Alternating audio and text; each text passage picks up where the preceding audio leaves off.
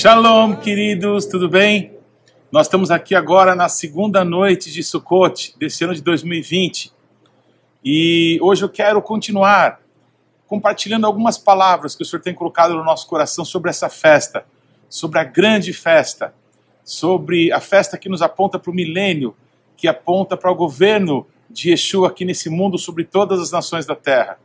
E o que eu quero focar nessa noite é uma ordem específica de Deus para que na celebração de Sukkot, quatro tipos de plantas diferentes deverão ser usadas na celebração dessa festa. Eu quero falar sobre isso hoje.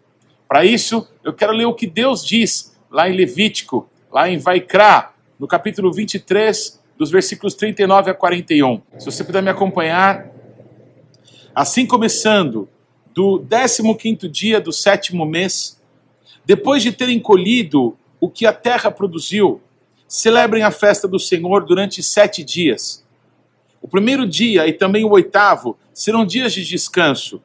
No primeiro dia, vocês apanharão os melhores frutos das árvores, folhagem de tamareira, galhos frondosos e salgueiros, e se alegrarão perante o Senhor, o Deus de vocês, durante sete dias. Celebrem essa festa do Senhor durante sete dias, todos os anos. Muito bem. Esses quatro elementos nos remetem a quatro tipos de pessoas, figurados por esses quatro elementos. Hoje os judeus ao redor do mundo, eles usam quatro elementos específicos para que essa festa possa ser celebrada. Eles usam um fruto é, muito conhecido em Israel, é um fruto cítrico. Lembra para nós um limão siciliano, ele se chama etrog. Ele tem um sabor marcante e tem um perfume muito gostoso. Um outro elemento é o lulav, que são as folhas da tamareira. É uma árvore que dá no deserto e que dá o fruto mais doce do mundo. São as tâmaras. Quando a Bíblia fala é, que a terra de Israel mana leite e mel, o mel de que a Bíblia está falando é o mel que provém das tâmaras. As folhas de tamareira, então, não têm um perfume marcante, mas o fruto que ela dá é maravilhoso. O terceiro tipo de elemento que é usado são as folhas de radás, o radassa aportuguesado para nós. É uma árvore cujas folhas têm um perfume muito característico, muito forte, mas o sabor é muito amargo. E o último elemento é o arravá. Para nós, salgueiros, ou aqui na região de São Paulo, o que nós chamamos de chorões, aquelas árvores que têm ramas, não é? Que ficam geralmente à beira de riachos, esses quatro elementos, então, são usados para a celebração da festa de Sukkot, porque eles falam de quatro tipos diferentes de pessoas.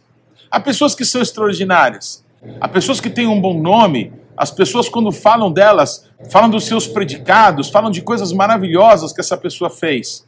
E quando nós conhecemos algumas pessoas assim, nós nos surpreendemos que essas pessoas são ainda mais maravilhosas do que nos contaram.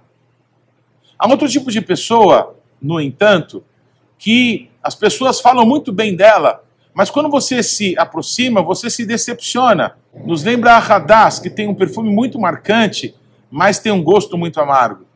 Tem outro tipo de pessoa que quando você olha, você não dá nada por ela. É uma pessoa que parece simples ou muito quieta, mas quando você tem oportunidade de conhecê-la de perto, você fica boquiaberto, não é? Por tanto caráter, por tanta bondade. Há pessoas então que se assemelham às tamareiras, que não tem um perfume, mas que tem um sabor maravilhoso.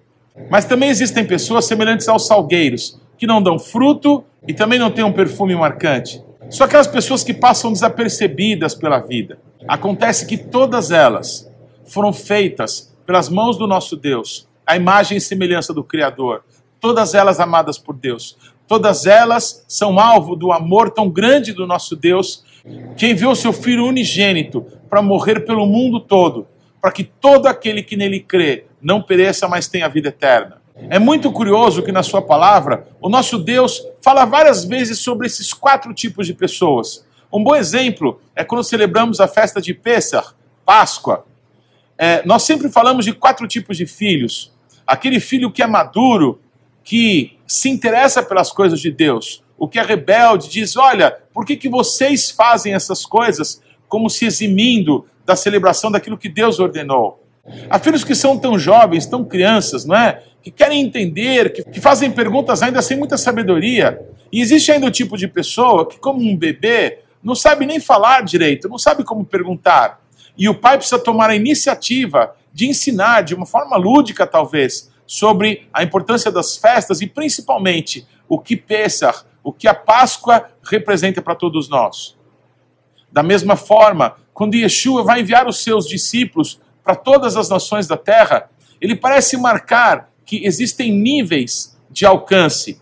Yeshua disse assim: Vocês serão as minhas testemunhas aqui em Jerusalém, na Judéia, em Samaria e até os confins da terra.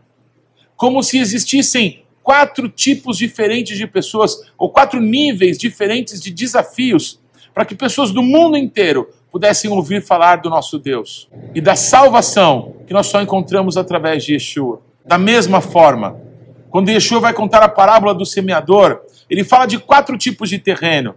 Ele fala de um terreno em que a palavra é semeada e as sementes caem como que à beira do caminho, e logo vêm os corvos e comem essas sementes. Existem sementes que são semeadas no meio de pedras, e aí quando o sol ele bate na sua força, essas sementes que, embora brotaram, elas se ressecam e são extintas. Existe também aquelas sementes semeadas entre espinhos, que também brotam, mas são sufocadas pelos espinhos onde elas estão. Existe um quarto tipo de terreno, que é um terreno preparado, trabalhado, que quando a semente é lançada, produz a 30, 60 e a 100 por um.